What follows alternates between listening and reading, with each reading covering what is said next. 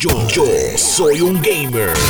Mañana, miércoles 25 de agosto, comienza lo que es la séptima temporada de Call of Duty Mobile y ellos acaban de anunciar algo espectacular. Ayer en la tarde dijeron, mira, eh, logramos una colaboración eh, con Osuna eh, para lo que viene siendo este, este lanzamiento espectacular porque tiene que ver con muchas cosas, entre ellas Osuna escribió una canción para la temporada que se llama A la buena, el mejor.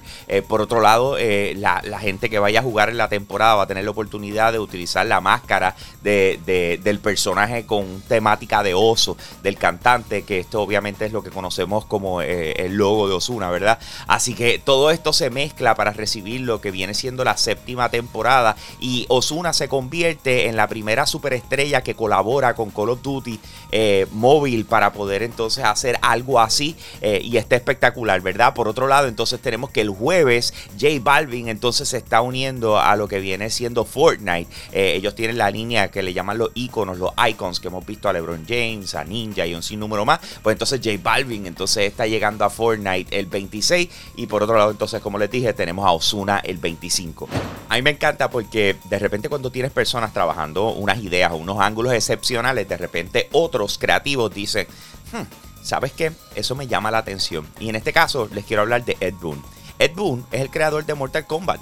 Y de repente él salió a decir, eh, ¿saben que a mí me tripea esto de lo del What If de Marvel? Eh, eh, se ve como una línea buena, algo espectacular que se pudiese trabajar Así que es una tremenda idea. Y cogió y tiró como con un, un artecito eh, que decía Mortal Kombat What If, eh, ¿verdad? Mezclando los dos logos. Pero es más que vacilón que cualquier otra cosa. Pero él lo ve como una posibilidad o algo que se puede explorar.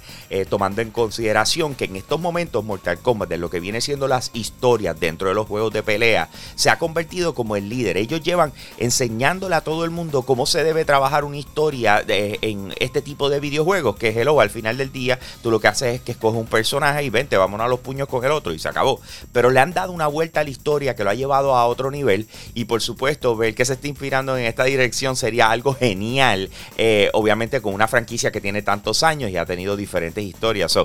Mañana se va a estar llevando a cabo el lanzamiento oficial de un videojuego de Xbox Game Studios llamado Psychonauts 2, ¿ok? Este título lanzó originalmente el 1, lanzó en el 2005, ¿ok? Y desde entonces se lleva esperando lo que viene siendo la secuela. Eh, eh, va a lanzar para Xbox Game Pass. En otras palabras, si tú pagas por este servicio, lo vas a poder comenzar a jugar mañana. Si no, de igual forma sale para PC, para PlayStation 4 y Xbox One si lo deseas comprar, ¿verdad? Eh, les voy a decir algo. Tuve la oportunidad de jugarlo, llevo una, creo que una semana y media más o menos jugando el título. Y una de las cosas que me llamó la atención porque yo no jugué el primero es el hecho de cómo mezclaron lo que se sienten como varias historias o ángulos de una historia, ¿verdad? donde de repente tienes películas, digamos, como Inception, eh, de igual forma Men in Black, y lo están mezclando con esta única idea eh, psicodélica, ¿verdad? De un juego plataforma que, eh, si les soy honesto, me sorprendió por demás.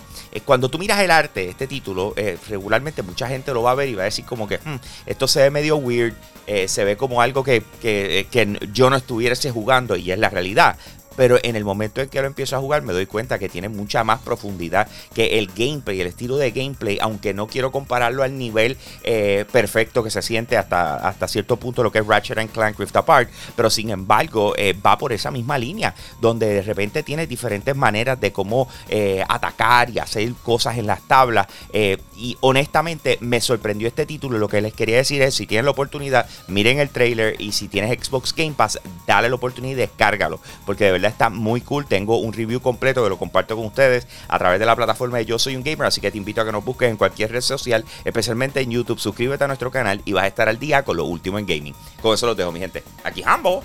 Me fui.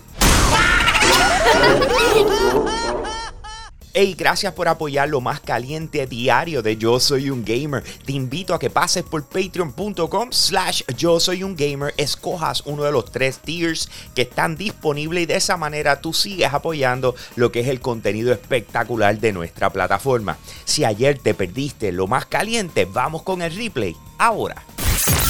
Yo, soy un gamer. En el día de mañana se va a estar llevando a cabo lo que viene siendo una conferencia de parte de Xbox justo antes del día de apertura de lo que es el Gamescom de Alemania. Y entonces, eh, obviamente tenemos diferentes anuncios que estamos esperando que se den durante esa presentación, pero adelantándose a eso, conocemos más detalles de lo que va a estar pasando con Halo Infinite. Y esto eh, retumbó en el fin de semana, ya que la gente de 343 Industries, que es el desarrollador de este título, eh, habló y dijo, mira, eh, consideramos atrasarlo una vez más, eh, pero sin embargo Phil Spencer dijo, mira, esto va a salir este año, 2021, los fans los está esperando y nosotros entonces decidimos también de igual forma, dijimos, sabes que sí, vamos a sacarlo. esto va a ser un juego que se está llamando un live service, en otras palabras, va a tener una evolución continua desde su lanzamiento en adelante, así que en algún momento hay que lanzar, punto. y básicamente esta fue su declaración dejándole saber a la gente de que cuando no va a tener activo lo que viene siendo el modo cooperativo para jugar con otras personas la campaña y además de eso lo que se conoce como el Forge, que para aquellos que juegan eh, Fortnite es el Creative Mode, por decirlo de esa manera, eh, que Halo implementó hace mucho tiempo atrás. Así que obviamente vamos a tener un lanzamiento de Halo Infinite este año, no sabemos la fecha, esperemos que la anuncien mañana, eh, pero sí, va a ser incompleto, gente.